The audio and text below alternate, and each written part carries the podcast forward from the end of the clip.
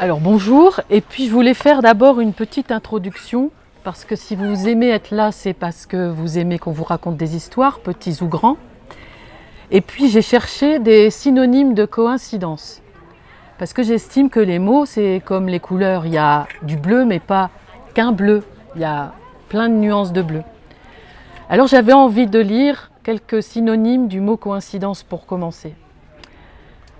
Adéquation concordance, hasard, simultanéité, analogie, concours, identité, superposition, événement, correspondance, isochronisme, synchronie, circonstance, destin, occasion, coexistence, fait, rencontre, et concomitance. Et aujourd'hui, c'est une coïncidence si on se trouve tous ensemble pour écouter des histoires. La guitare de Django, c'est un album écrit par Fabrizio Sile et dessiné par Alfred.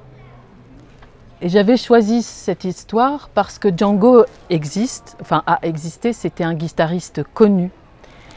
Et il me semblait intéressant de voir quelqu'un l'histoire de quelqu'un qui n'était pas prédestiné à être un grand musicien, à le devenir, et qu'est-ce qui a fait que dans sa vie, il soit devenu ce grand guitariste? La guitare de Django. En ce temps-là, à Paris, quand les dactylos rentraient chez elles, que les marchands de fruits rangeaient leurs étals et que les pâtisseries descendaient leurs rideaux de fer, quand les allumeurs de réverbères montaient dans le dernier métro, que la nuit descendait sur la ville et que la tour Eiffel s'illuminait de publicité, alors s'éclairaient les cafés et les bals, les lampions et les nightclubs.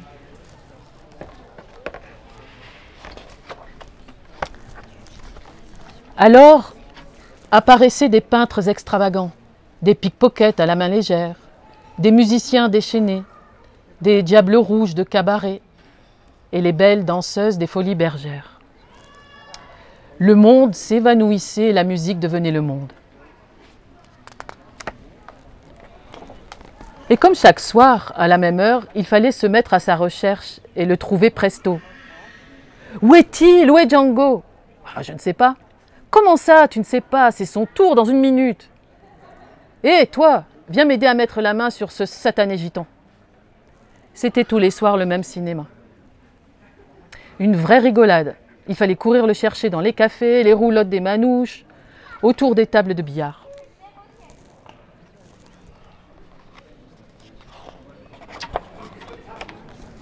En ces années d'insouciance, Paris était plein de phénomènes et les dames des années folles étourdies de valse-musette s'impatientaient.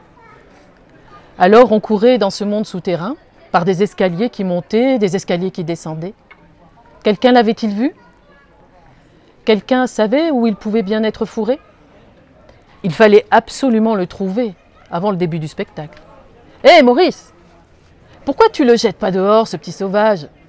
rigolait Narcisse, l'accordéoniste aveugle. Mais tu veux rire? Ce garçon ira loin, lui répondait l'autre. C'est le plus phénoménal des phénomènes. Et c'est mon phénomène. Bah, j'en ai vu tant qui devaient aller loin, qui n'ont jamais bougé d'ici, s'exclamait l'aveugle, et il se remettait à rire comme un fou. Django, lui, ne savait ni lire ni écrire, mais comme il jouait du banjo, il était né dans une roulotte, au milieu d'un champ, parmi les tziganes et les musiciens ambulants. Mais comme il jouait du banjo. Dans tous les bals de Paris, on ne parlait que de lui et de son banjo. Joue, joue, Django Les histoires sur son compte filaient comme des hérons dans le crépuscule et devenaient légendes. On racontait qu'encore enfant, il avait écouté un, un accordéoniste interpréter 17 mélodies et que sur un pari, il les avait toutes rejouées dans l'ordre et sans une fausse note, avec un banjo plus grand que lui. Bon, sans blague, c'est impossible. Je te jure que c'est vrai, je l'ai vu de mes propres yeux. Et puis, il y eut cette soirée maudite. où tout a basculé et où le malheur a succédé à la joie. En apprenant ce qui s'était passé, certains avaient juré, d'autres craché par terre de rage. Et chose incroyable, parmi ces viveurs, quelques-uns avaient même prié. Pauvre Django S'était ému Fredo Gardoni, un musicien de 130 kilos, à la bouche pleine de dents en or, qui avait trois femmes indomptables. En même temps, dire qu'il venait de signer un fabuleux contrat avec le chef d'orchestre Jack Hilton, le roi de la musique syncopée. Londres l'attendait pour le fêter, mais il n'ira jamais. Tant de chance et tant de malchance en une seule nuit. La rumeur avait couru comme un voleur de pommes, suivi par un policier. Elle avait gagné les caves et où l'on dansait, les mansardes où vivaient les pauvres et les poètes, les places ensoleillées, les gargotes enfumées, les marchés bruyants, les couloirs venteux du métro, les cafés où les joueurs de cartes et les chômeurs passaient leur journée. Ce même jour, un homme en costume blanc était apparu par enchantement à la Java, le club où jouait Django, accompagné d'une ruée de jolies femmes vêtues à la dernière mode. Et Django avait signé le fabuleux contrat d'une simple croix, et il avait rejoint sa roulotte de nomade en rêvant à sa nouvelle vie. Mais comment cela a-t-il pu arriver? avait demandé Bréau qu'on surnommait la grenouille, parce qu'il buvait de tout, sauf de l'eau. Mais j'en sais rien, une bougie peut-être, ou un mégot de cigarette.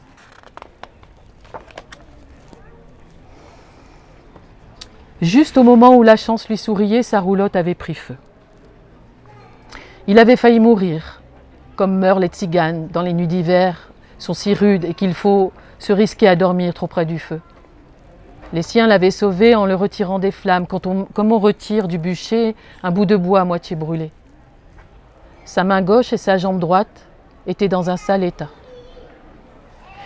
Si, si nous n'amputons pas ça tout de suite, ça va s'infecter et vous mourrez, avaient affirmé, affirmé les docteurs. Django n'avait que 18 ans, mais il avait la tête dure. Plutôt mourir que de renoncer à jouer. Laissez-moi, avait-il répondu.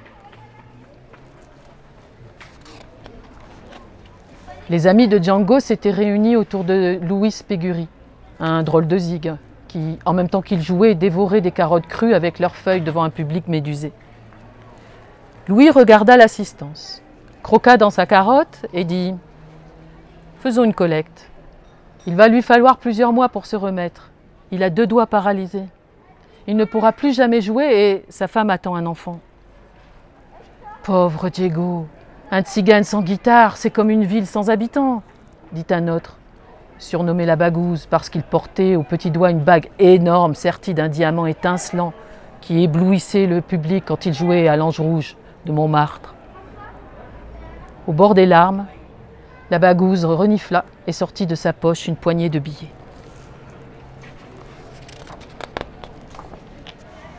La collecte terminée, quelqu'un demanda On y va ensemble Oui, oui, répondirent les autres. Et ils entrèrent tous ensemble dans la chambre d'hôpital, apportant une enveloppe remplie de billets froissés qu'ils remirent à la femme de Diego. Joseph, son frère, était parmi eux. Et moi aussi. Joseph me tenait dans ses bras. Django, dit-il, je t'ai apporté un cadeau. Et il m'a posé sur le lit. Django fronça les sourcils. Comment jouer de la guitare avec deux doigts seulement? Le banjo a des cordes trop dures. Avec la guitare, peut-être, a bredouillé Joseph. On me relégua sur une chaise dans un coin, puis ce fut la valse triste des au revoir, des sourires forcés, des têtes d'enterrement. Une procession de par-dessus froissés, Dieu hirsutes, d'habits rapiécés, d'où émanait une odeur de rue et de poussière. C'est alors qu'une infirmière entra et dit Allez, ouste les chassant comme une bande de voleurs. Nous restâmes seuls, mon manouche et moi. Il me regardait appuyé sur ma chaise. Il me regardait, Parfois il pleurait. Il regardait sa pauvre main tordue comme une serre de rapace et il pleurait. Oh, comme il était beau avec ses fines moustaches à la Clark Gable. Puis un jour, sa femme arriva avec un étrange paquet. Il prit doucement le paquet dans ses bras, il sourit. Pour la première fois depuis la tragédie, il sourit. Son fils était né et Django souriait. Dans les yeux noirs de l'enfant, il y avait l'infini de l'océan Indien et la magie des forêts de Tamari, les reflets brillants des danseuses de Degas et des myriades de promesses, des sommes d'amour et de félicité. Comme sa femme allait quitter la chambre, il la rappela et lui dit Passe-moi la guitare.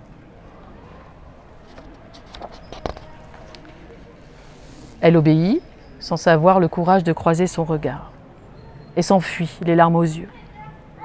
Il ne lui restait que deux doigts pour faire vibrer mes six cordes.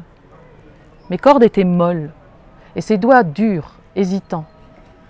Sa main était comme une araignée estropiée, un train sans roue. Le Django élégant, vêtu d'un costume chic et chaussé de voyantes bottines aux talons rouges, n'était plus qu'un souvenir.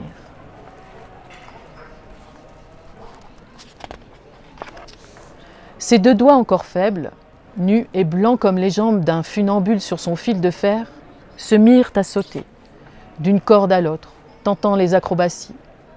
Mais la frêle danseuse était gauche comme un éléphant et n'arrêtait pas de tomber.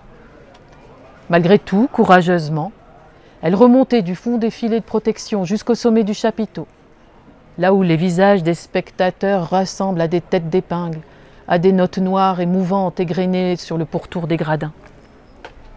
Un mois encore, et les pas se firent plus précis. Déjà, la ballerine faisait des enjambées de gazelle et, comme un danseur noir habité par le rythme, sautait sur mes cordes dans une frénétique tip-tap. Et ces doigts-là étaient bien plus que deux parce qu'ils couraient en tous sens sur mon manche, si vite qu'on ne pouvait plus les compter. Et au bout de quatre mois, les deux doigts étaient devenus les jambes nerveuses et sveltes de deux amants dansant le tango.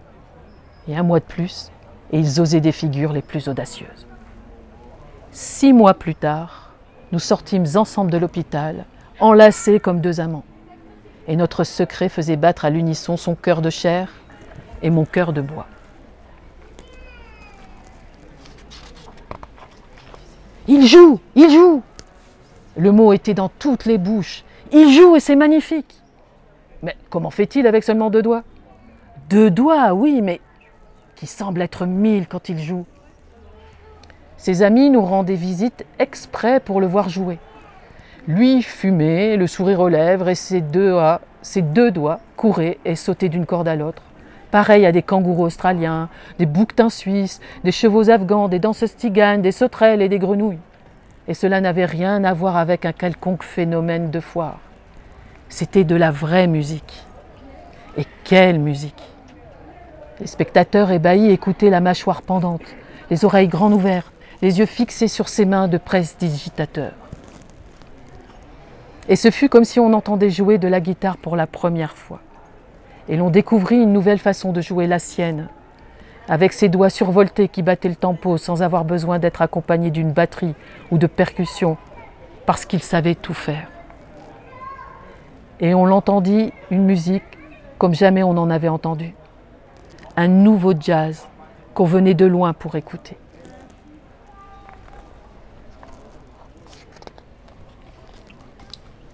avec son smoking super classe et ses bottes à talons vert lézard métallisés, Django fit parler, de, fit parler de nous dans tout Paris, à Londres et dans toute l'Europe, et même jusqu'en Amérique. C'est là-bas qu'il rencontra le public le plus exigeant. Il avait passé la journée à flâner dans les rues de New York et le soir, libre et serein, il avait rejoint sur scène Duke Ellington, le roi du jazz américain. Et le tzigane de la zone, qui avait inventé une manière unique de jouer de la guitare, serra la main à cet autre génie qui était Duke. Puis il s'assit et me prit dans ses bras avec douceur, comme on embrasse une femme aimée.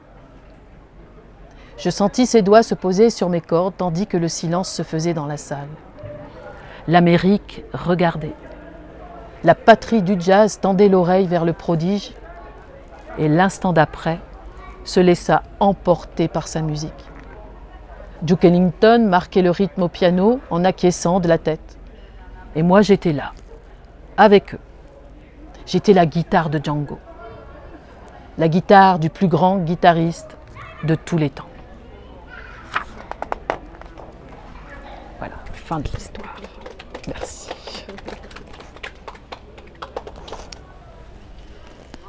Donc vous aurez la possibilité, en demandant à vos parents, d'écouter Django.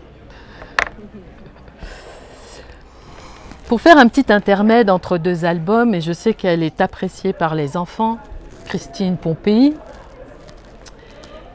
et je vais vous lire, mais seulement les deux premiers chapitres, comme ça vous pourrez aller dans votre bibliothèque favorite, si vous ne connaissez pas encore l'album, pour lire la suite, parce que c'est un coup de foudre, et un coup de foudre, rien d'aussi euh, synonyme que coïncidence, n'est-ce pas? Le coup de foudre.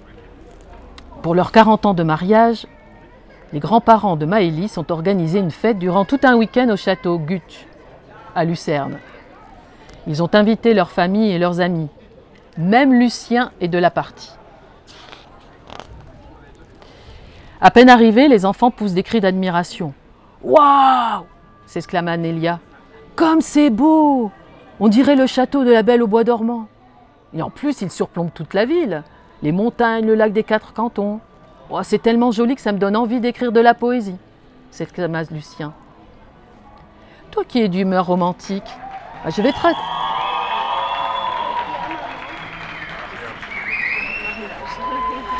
On parle d'un coup de foudre et c'est un mariage. Quelle coïncidence, n'est-ce pas?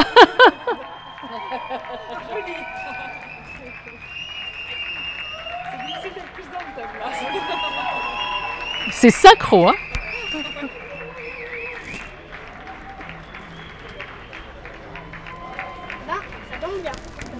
C'est ça, voilà. L'exemple même de. Je peux continuer? Ouais, c'est bon. Toi qui es d'humeur romantique, je vais te raconter comment mes grands-parents sont tombés amoureux. C'est hyper poétique, tu vas adorer, s'extasie Maïlis. S'ils ont organisé leur anniversaire de mariage ici, c'est parce qu'ils se sont rencontrés à Lucerne. Ils ont eu un véritable coup de foudre sur le célèbre pont de la chapelle. Adèle, ma grand-mère, marchait tranquillement sur le pont, regardant les peintures au plafond. Édouard, mon grand-père, observait attentivement le plancher, la construction du pont. Bref, chacun avançait dans sa direction sans voir l'autre. Évidemment, ce qui devait arriver arriva. Bing ils se sont rentrés dedans. Avec le choc, les lunettes de mon papy sont tombées et en voulant les ramasser, ma mamie les a carrément écrasées. Ah, d'accord, tout s'explique. Je comprends mieux maintenant d'où vient ta maladresse, l'interrompit Lucien. De ta grand-mère. C'est dans les gènes, tu n'y peux rien. Mais je ne suis pas si maladroite que ça, s'agace Maëlys. Et ne me coupe pas dans mon histoire. Je continue. Donc, après ce premier choc, il y en a eu un deuxième, encore plus fort. Pif, paf, boum Un coup de foudre comme dans les films. Et depuis 40 ans, mes grands-parents s'aiment toujours et se regardent avec les yeux de l'amour, lance-t-elle en battant des paupières. Romantique, non? Oui, moi, le poète romantique, je verserai presque une petite larme, lance Lucien à son tour pour se moquer. La famille et les amis se rassemblent dans la cour du château pour le repas du soir, puis se dirigent vers la salle du restaurant de l'hôtel. L'ambiance est déjà à la fête et les invités s'installent. On discute, on rit, on fait des blagues. Puis le grand-père fait teinter son verre. Il a quelques mots à dire sur ses 40 ans de bonheur avec son épouse. Ma chère Adèle, depuis ce jour où je t'ai rencontrée, 40 années se sont écoulées. Déjà, 14 610 jours exactement que ton sourire, ta bonne humeur et ta joie de vivre ensoleillent mon cœur. Comme dans les contes de fées, nous nous sommes mariés, nous avons eu des enfants, des petits-enfants, et aujourd'hui nous vivons heureux et toujours aussi amoureux. Mon Adèle, avec toi je me sens pousser des ailes. Merci d'être là, merci d'être telle que tu es, et longue vie à notre amour. Son discours était si émouvant que même le serveur en est tout retourné. Adèle a les yeux qui brillent et l'assemblée applaudit les amoureux. La soirée se déroule elle aussi comme un conte de fées. Mais alors que le repas touche à sa fin, le serveur apporte une lettre au grand-père. Édouard la lit discrètement, puis d'un air contrarié la glisse dans sa poche. Adèle lui demande ce que c'est. Il lui répond qu'il s'agit des horaires pour le petit déjeuner du lendemain. Et lorsqu'il sort du restaurant, il froisse le papier et le jette dans une poubelle. Bah, évidemment, tout cela n'a pas échappé à Maëlys, qui, malgré sa jolie robe de soirée, n'hésite pas à plonger dans la poubelle pour récupérer la lettre. Après l'avoir défroissée, elle la lit d'une traite. Elle écarquille les yeux. Ça alors? C'est une lettre anonyme. Elle appelle immédiatement Lucien. Les deux amis sont si surpris qu'ils la relisent plusieurs fois. C'est quoi le secret d'un amour qui dure 40 ans? Moi, votre histoire d'amour, j'y crois pas. C'est trop beau pour être vrai. Vous nous cachez quelque chose. La vérité finira par se savoir. Et j'ai tout le week-end pour la faire éclater au grand jour. Sur le pont, Maïlis et Lucien s'interrogent qui a pu écrire une lettre pareille et mettre en doute l'amour des grands-parents de Maïlis. Ils décident d'interroger le serveur. C'est lui qui a remis la lettre à Édouard, mais il ne peut pas les aider. Il l'a trouvée à côté des assiettes au moment de servir. Comme il y avait le nom d'Édouard sur l'enveloppe, il l'a portée au grand-père. Le serveur propose aux enfants de demander en cuisine. Hélas, personne n'a rien vu. Pour Maëlys, c'est forcément quelqu'un qui était à la soirée. Parmi les invités, son grand-père aurait un faux ami Un jaloux, suggère Lucien. Bah, si c'est ça, il faut le démasquer avant qu'il ne gâche la soirée d'anniversaire demain, déclare Maëlys.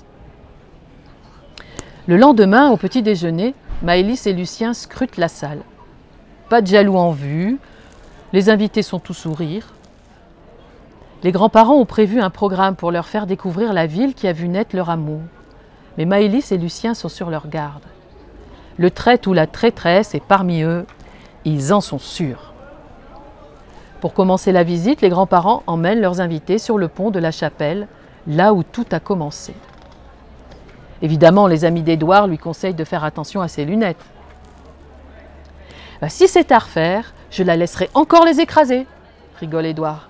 Car si vous connaissez tous le dicton, mariage pluvieux, mariage heureux, ben il y en a un autre un peu moins connu. Ah oui, et lequel? demande Lucien. Ben, lunettes écrasées sur le pont de la chapelle, assurance d'un amour éternel, lance le grand-père tout fier. Sur le pont, la petite troupe dépasse justement un couple de mariés en train de se faire photographier. Bah dommage pour eux, ils n'ont pas de lunettes, ironise Lucien. En tout cas, vous avez une belle robe, s'exclame Anélia à l'intention de la jeune femme. La mariée fait signe à Anélia qu'elle ne comprend pas. Le couple est d'origine asiatique. Pas désolé, lance Anélia, je ne parle pas chinois. Le grand-père s'adresse alors aux mariés dans une langue incompréhensible. Bah ça alors, papy? Tu parles chinois? Bah, Tu as dit quoi? Bah, Je leur ai dit que ce pont portait bonheur car j'y ai rencontré la femme de ma vie. Et sache que je, leur ai, je, leur ne, leur ai pas parlé chinois mais japonais. Je l'ai appris lors de mon séjour au Japon il y a longtemps. Mais je n'aime pas parler de cette histoire. Les enfants n'insistent pas, mais Maëlys est sous le choc. Elle qui croyait tout savoir sur son grand-père, après le pont, le groupe continue en direction de la vieille ville. Puis vers midi, tous rentrent au château. Dans la salle du restaurant, un buffet a été dressé et il y a un livre d'or sur lequel les invités peuvent écrire un mot pour l'anniversaire de mariage des grands-parents. Un album photo a même été réalisé par leurs amis. Maïli se précipite, elle adore les photos.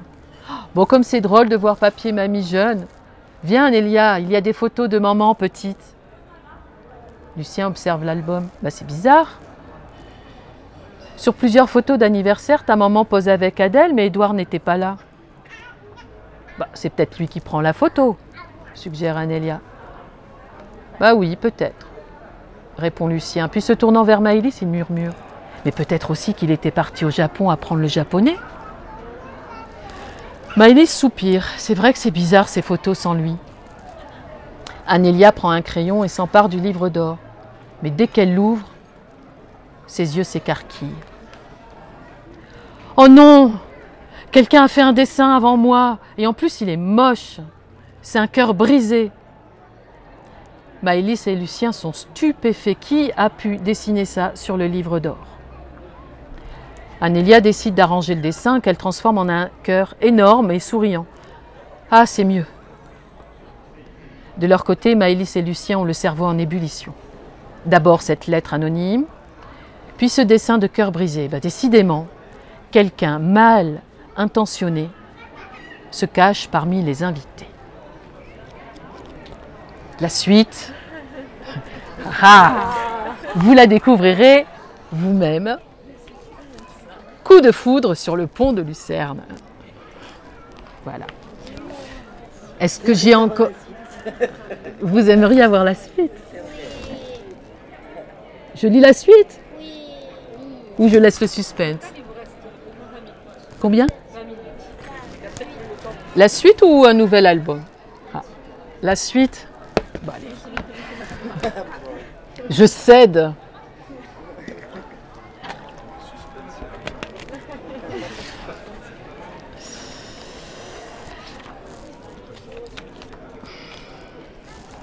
Au musée des transports. Pendant le repas, Maëlys et Lucien s'intéressent de plus près aux invités. Ils apprennent que la meilleure amie d'Adèle, Josiane, n'a jamais été mariée. C'est un suspect, s'exclame Maëlys. Peut-être est-elle jalouse de mes grands-parents. Les enfants décident d'aller la voir et réfléchissent à une stratégie pour la faire parler. Mais cela s'avère inutile car Josiane est si bavarde qu'elle leur raconte toute sa vie. Je connais Adèle depuis longtemps. Nous étions ensemble à l'école primaire et j'étais sa demoiselle d'honneur à son mariage. Moi, je n'ai jamais voulu me marier. Je préfère vivre seule. Enfin, je ne suis pas vraiment seule puisque j'ai quatre gros matous à la maison. Je vais vous présenter mes chéris, dit-elle alors en sortant son téléphone portable. Alors voici Choupi, Guzzi, Gnocchi et Moshi Moshi. Ils sont chouchous, non? Sur l'écran, les enfants voient quatre gros chats affalés dans un canapé, tandis que Josiane est assise sur une petite chaise à côté. Et bon bonheur à moi, c'est ça, explique-t-elle. Avec Adèle, on a des vies différentes. Elle avec son mari et ses enfants, moi avec mes chats, mais on est toujours là l'une pour l'autre et on s'entend comme des sœurs. Convaincus par ces derniers mots, les enfants raient Josiane de la liste des suspects. Ils ont fait fausse route. Le repas buffet s'achève et une nouvelle excursion attend les invités. Cette fois-ci, direction le musée des transports, annonce Édouard, qui est passionné par les trains et surtout par les tunnels. Sur le chemin, Maëlys raconte à Lucien que son grand-père a participé à la construction du tunnel de Saint-Gothard, son dernier grand projet avant la retraite, et il en est fier. À peine sont-ils arrivés au musée qu'Édouard emmène directement ses invités admirer la maquette de la ligne du Saint-Gothard. Il regarde les petits trains passer avec les yeux d'un enfant. Il est intarissable. Les enfants écoutent les anecdotes et les détails que le grand-père livre sur sa construction du tunnel. Mais alors qu'elle observe la maquette, Maëlys est attirée par quelque chose qui semble briller au milieu des sapins miniatures. Elle tend le cou et aperçoit un cœur doré avec un prénom inscrit dessus.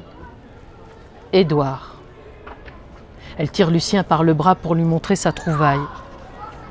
Ça ne peut pas être une coïncidence. Mais qui a pu placer ce cœur ici? Tu crois que c'est un message pour mon grand-père? Une déclaration d'amour? Lucien ne sait pas quoi penser, mais ils ne sont pas au bout de leur surprise car en poursuivant la visite, ils découvrent d'autres cœurs cachés à différents endroits dans le musée. Un cœur avec une date, 1982. Un autre avec le mot Adjimi marqué dessus. Alors que le grand-père continue ses explications, il s'arrête subitement et reste un instant les yeux dans le vague, comme s'il était parti loin d'ici. Puis très vite, il se reprend et raconte une nouvelle anecdote. Il a découvert l'un des cœurs.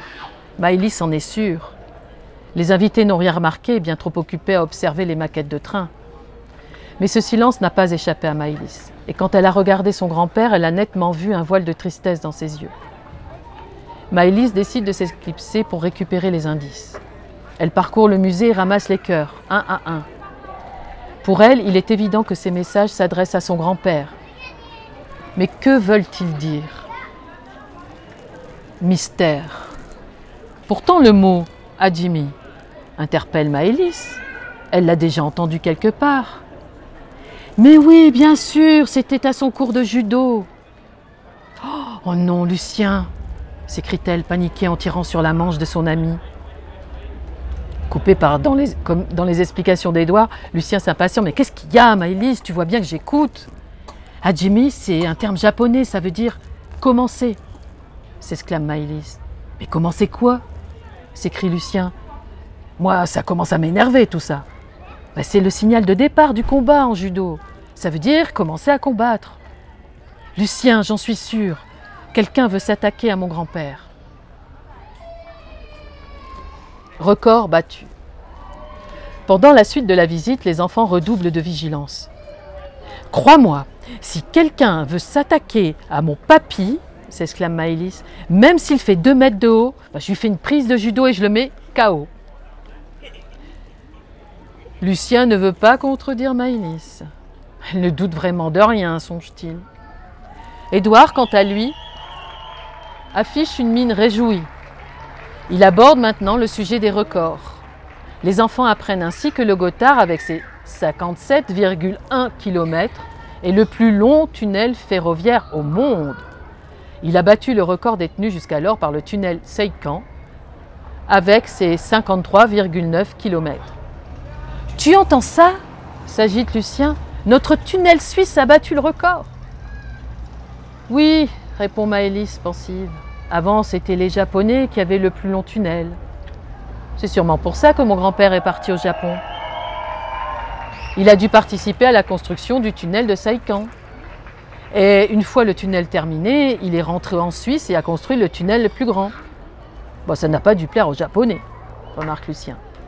Exactement, et c'est pour ça qu'ils veulent se venger et attaquer mon grand-père, conclut Maëlys.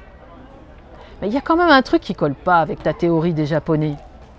Quel est le rapport avec la lettre anonyme? Ben, C'est juste pour lui faire de la peine, ou alors euh, c'est quelqu'un de jaloux. Il y a peut-être deux affaires en une. Ouvre l'œil, Lucien, c'est une enquête qui s'annonce compliquée.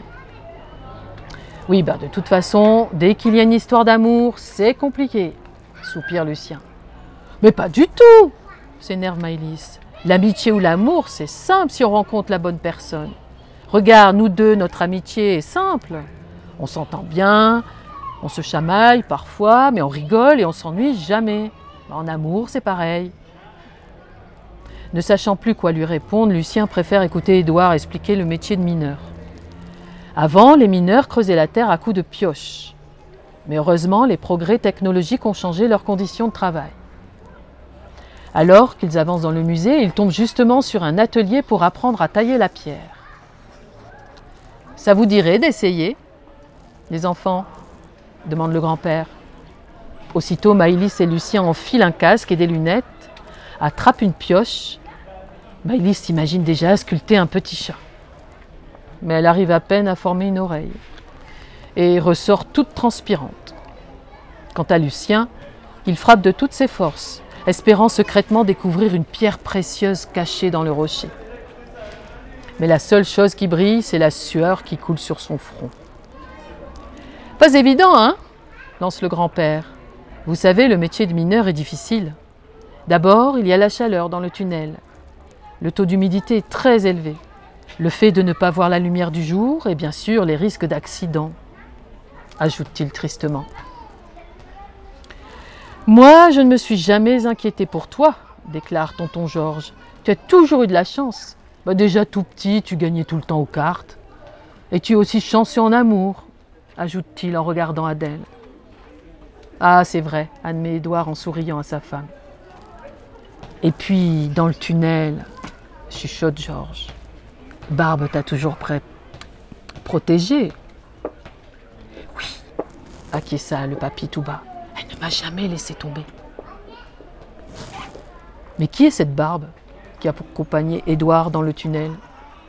Les enfants sont à la fois intrigués et excités d'avoir un nouveau suspect.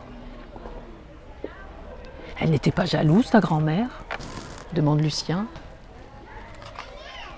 En tout cas, elle ne devait pas être jalouse de son prénom, rétorque Maëlys. Ah bah c'est vrai que s'appeler Barbe, hein, ça doit pas être facile, confirme Lucien.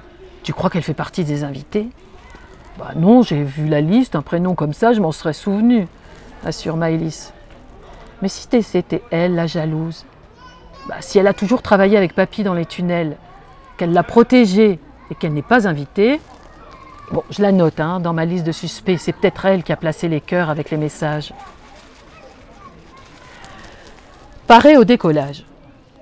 Maintenant que le groupe sait, sait tout sur les trains et les tunnels, le grand-père leur propose de changer de sujet en faisant une simulation de vol. Maëlys saute de joie. Lucien hésite. Prudent, il lit les instructions sur l'appareil. Le simulateur de vol fournit une impression réaliste des sensations de vol, mais aussi des charges que subissent les pilotes aux commandes d'un jet, jet de combat et d'un avion acrobatique. Avant de monter dans le simulateur, le personnel du musée rappelle que les vols sur simulateur sont déconseillés en cas de grossesse, de problèmes cardiaques et de douleurs au dos ou à la nuque. Lucien, qui est déjà un peu blanc, commence à se toucher le cou. Bah désolé, euh, mais je sens mon torticolis qui me reprend. Bah, je préfère rester au sol. Bah, comme il faut être deux pour un vol, le grand-père demande si un volontaire pourrait accompagner sa petite fille. Lui est déjà monté de nombreuses fois dans le simulateur. Il préfère que quelqu'un d'autre en profite. Et une invitée s'empresse de crier Moi, moi Ah, Barbara s'écrie le grand-père. Ça ne m'étonne pas de toi. Barbara n'a peur de rien. Lucien ouvre de grands yeux et chuchote à l'oreille de Maëlys juste avant qu'elle ne monte. Et si Barbe, c'était le diminutif de Barbara? Bah, Je compte sur toi pour l'interroger hein, dans le simulateur de vol. De l'extérieur, Lucien observe le simulateur se tourner et se retourner dans tous les sens. Heureusement qu'il n'est pas monté dedans, ça lui aurait chamboulé l'estomac d'être secoué comme ça. Trois minutes plus tard, Maëlys sort de l'appareil avec Barbara. Elles ont les cheveux en bataille et les yeux qui tournent un peu, mais le sourire jusqu'aux oreilles. Oh, c'était fou s'exclame Maïlis en rejoignant Lucien. Alors, tu l'as interrogé? Bah, Imagine que tu as la tête dans un panier à salade et qu'on fait tourner le panier à toute vitesse. Tu crois que tu pourrais parler? Bah, C'était impossible de l'interroger dans ces conditions. Tout ce que je peux te dire, c'est qu'elle n'a vraiment peur de rien. Elle a ri aux éclats pendant trois minutes de simulation de vol. Elle a juste dit Ah, bah heureusement que j'ai le cœur bien accroché. Bah, intéressant, hein Tu veux dire qu'elle a mentionné le mot cœur? Déclare Lucien suspicieux. Mais c'est un signe. Elle voulait sûrement dire et nous faire comprendre que les cœurs en papier, c'était elle. Oh, tu ne crois pas que c'est un peu tiré par les cheveux ton explication là?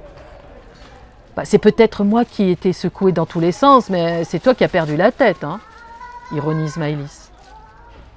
Le musée va bientôt fermer ses portes. Il est temps pour la famille et les amis de partir. Ils doivent rentrer à l'hôtel et se préparer pour la grande fête de ce soir.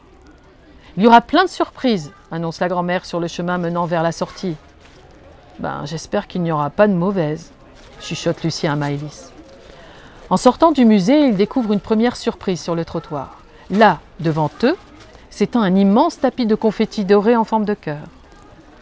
Oh, comme c'est beau s'exclame le grand-père, persuadé que ce sont les enfants qui lui ont préparé ce cadeau. Ça me rappelle mon mariage quand les invités nous avaient jeté des pétales de rose. Merci les enfants ne savent pas quoi répondre et se contentent de sourire aux grands-parents. En bonne enquêtrice, Maëlys observe attentivement les personnes de son groupe, mais elle ne repère aucun comportement suspect. Elle remarque toutefois un sac ouvert par terre.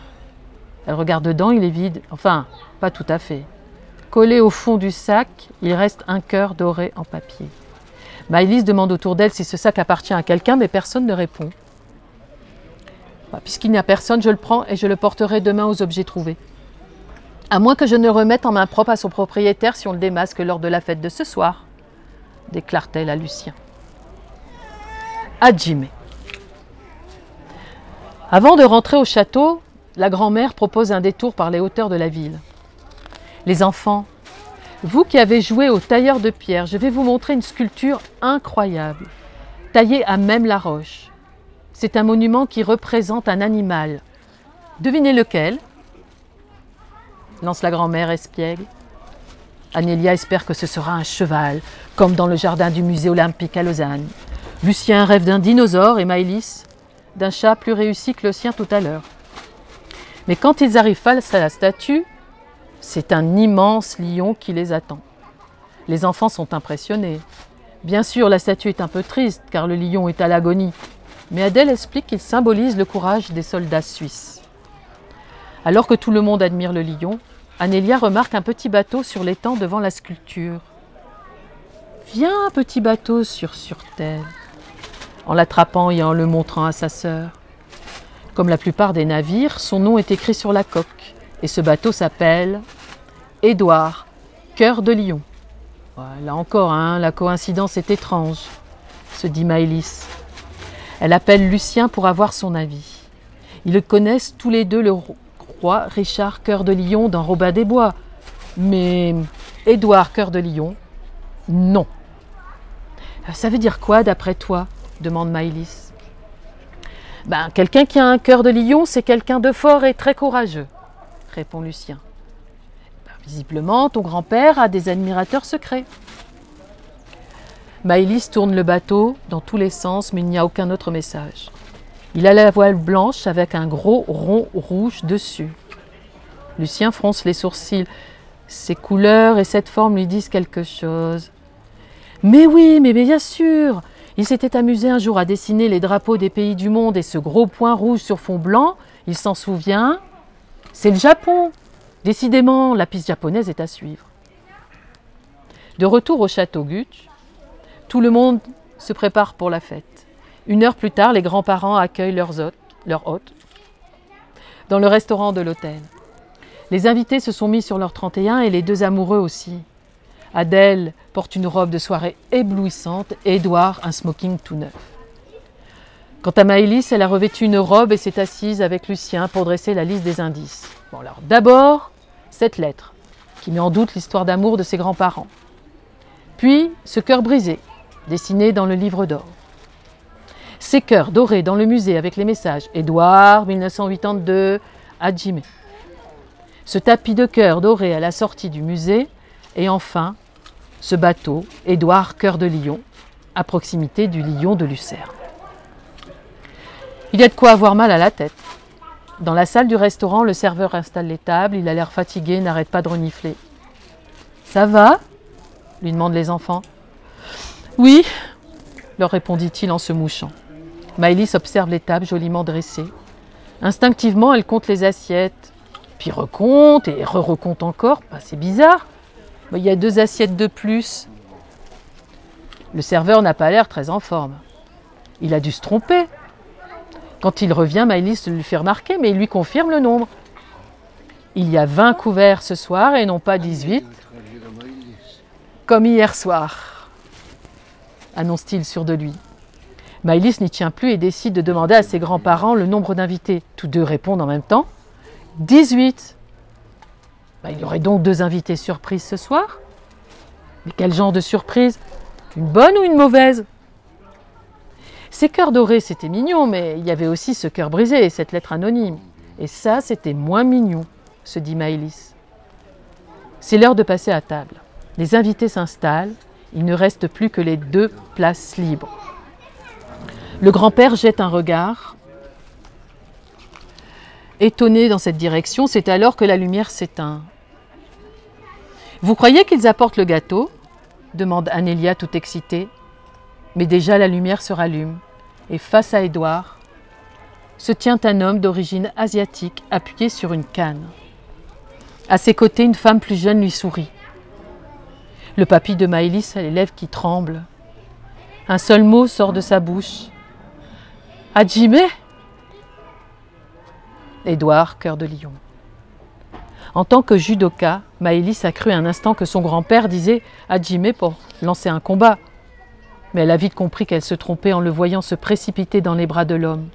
Hajime doit être le prénom de cet homme, un prénom japonais. Voici une première explication, glisse Maëlys à Lucien. Il s'est sûrement passé quelque chose au Japon entre Edouard et Hajime en 1982. C'était probablement pendant la construction du tunnel de Saïkan. Papy a dit qu'il n'aimait pas en parler car ça lui rappelait de mauvais souvenirs. Maïlis n'a pas le temps de continuer, car la femme à côté de lui, à côté prend la parole. Elle s'exprime en français avec un léger accent. Bonsoir à tous. Mon père et moi sommes venus au Japon, du Japon pour être avec vous ce soir et rendre hommage à Édouard. Il y a 34 ans, Hajime et Édouard travaillaient comme mineurs dans le tunnel de Saikan, quand une explosion a eu lieu. Il fallait fuir vite, sous peine d'être asphyxié. Édouard a été blessé à un bras, mais il a réussi à s'échapper. Une fois hors du tunnel, il manquait un homme à l'appel, mon père. N'écoutant que son cœur, Édouard est retourné chercher son ami. Mon père était grièvement blessé. Édouard l'a porté jusqu'à la sortie et lui a sauvé la vie. Ils ont ensuite été hospitalisés et Édouard a été rapatrié en Suisse. Mon père a essayé de le contacter, mais il ne connaissait que son prénom. Des années plus tard, j'ai retrouvé sa, sa, trace grâce à Internet. J'ai appelé Adèle et nous avons eu l'idée de cette surprise. Les plus observateurs d'entre vous auront remarqué que, tout au long de la journée, j'ai parsemé des indices. Des cœurs dorés au musée, symbole de la générosité d'Édouard qui a eu un cœur en or. Et ce bateau, Édouard, cœur de lion, près de la statue en hommage à son courage. Je voulais semer des messages pour que ses souvenirs lui reviennent en douceur. Édouard est très ému de, revoir Hajime. J'ai tenté de prendre de tes nouvelles après l'accident, explique-t-il, mais en vain. Ensuite, je suis rentré en Suisse soigner mes blessures. Et je n'ai plus parlé de cette période car c'était trop douloureux pour moi. Maëlys attrape alors le sac trouvé dans la journée qu'elle tend à la fille d'Adjimé. Je suppose que c'est à vous? dit-elle en souriant. Oui, dans la précipitation, je l'ai oublié, répond la femme. Bon, l'affaire des cœurs est résolue, s'enthousiasme Julien, Lucien. Mais il reste la lettre anonyme. Ah bah pour ça, j'ai ma petite idée, Lucien. Sois patient, déclare Maëlys. Alors que tout le monde est attablé, le serveur prend la commande de chacun sur son carnet puis se dirige en cuisine. Maëlys le suit. Elle prétexte s'être trompée dans sa commande. Elle ne voulait pas d'eau, mais un jus de pomme. Le serveur corrige sur la note. Maëlys l'observe. Pas de doute, c'est la même écriture que celle de la lettre. Elle se rappelle alors l'alarme du serveur pendant le discours de son papy, puis son air triste et ses reniflements l'autre jour. Maëlys lui tend la lettre. C'est vous, n'est-ce pas? Le serveur rougit puis bredouille. Ben, désolé, je ne sais pas ce qui m'a pris. Puis il repart servir les invités. Maëlys retourne s'asseoir et explique tout à Lucien. Quand le serveur revient avec les plats, elle lance. Ce n'est pas parce que vous avez un chagrin d'amour qu'il ne faut plus croire aux histoires d'amour. Le serveur en reste bouche bée. Mais, mais comment sais-tu cela? Question de flair. Mais ne vous inquiétez pas, mon grand-père ne vous en voudra pas pour la lettre et le cœur brisé. Le serveur, rougissant, s'excuse. Maëlys ajoute Vous savez, en amour comme en amitié, ben, les belles histoires, ça arrive. Il faut y croire. Oui, vous avez sûrement raison, sourit le serveur en s'éloignant. Mais il reste un mystère. Qui est cette barbe? Maëlys ne voit plus qu'une solution, hein, bah, c'est demander à son papy. Papy, c'est une amie à toi, Barbe Bien plus que ça. C'est ma patronne, Sainte Barbe, la patronne des mineurs. Ah, d'accord répondent les enfants avant de retourner s'asseoir à table. Et Lucien regarde Maëlys d'un air satisfait. Eh bien, cette fois, tous les mystères sont résolus. Je pense à une chose déclare Maëlys.